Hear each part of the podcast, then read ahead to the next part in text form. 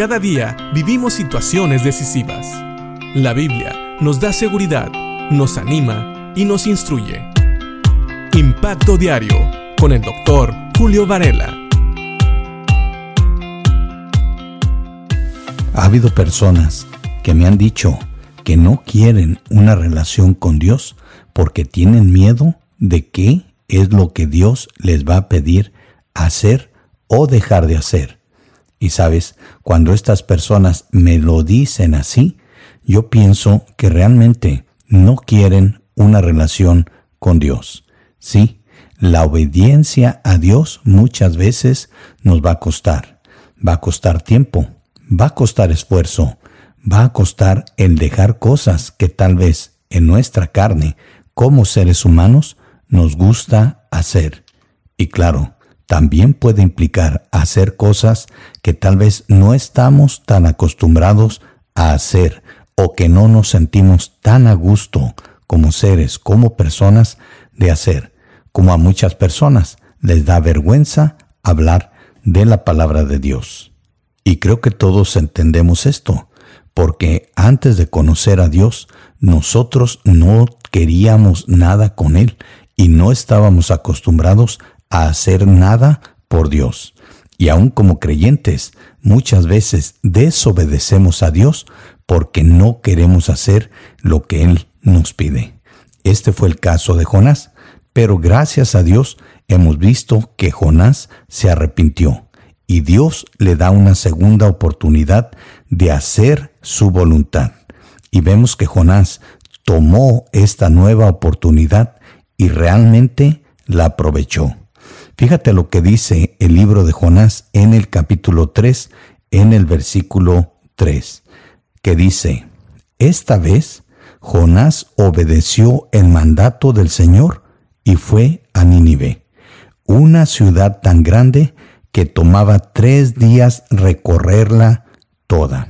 Además de tener que recorrer una ciudad tan grande, Jonás llevaba un mensaje que no iba a ser muy popular el versículo 4 de este mismo capítulo 3 también nos dice que el día que Jonás entró en la ciudad, proclamó a la multitud, dentro de cuarenta días, Nínive será destruida.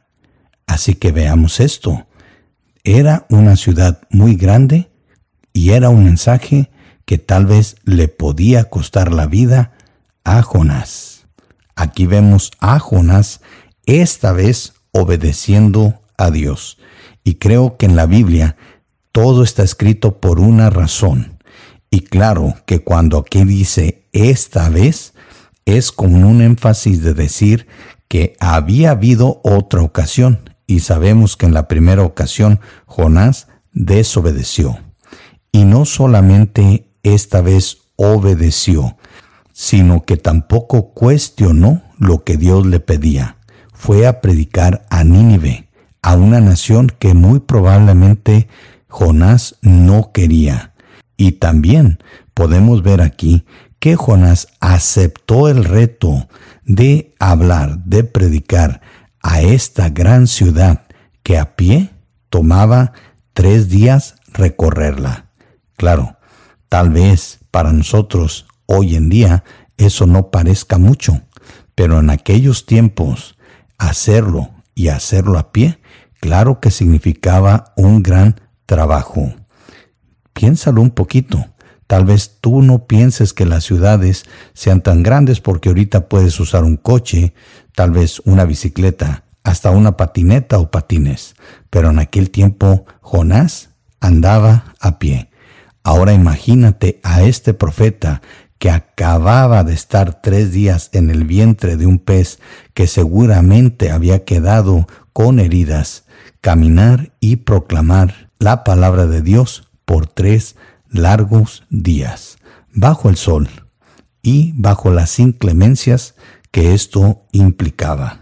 Sí, aquí vemos a un Jonás completamente arrepentido y que hizo lo que Dios le pidió sin cuestionar.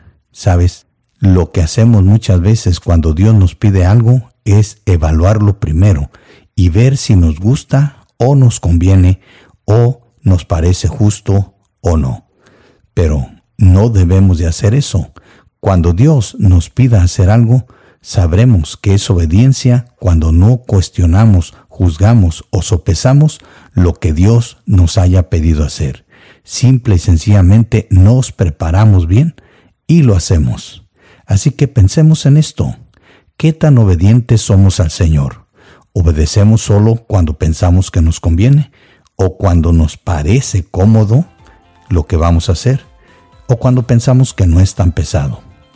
¿O simple y sencillamente nos preparamos y obedecemos? Piénsalo y que Dios te bendiga.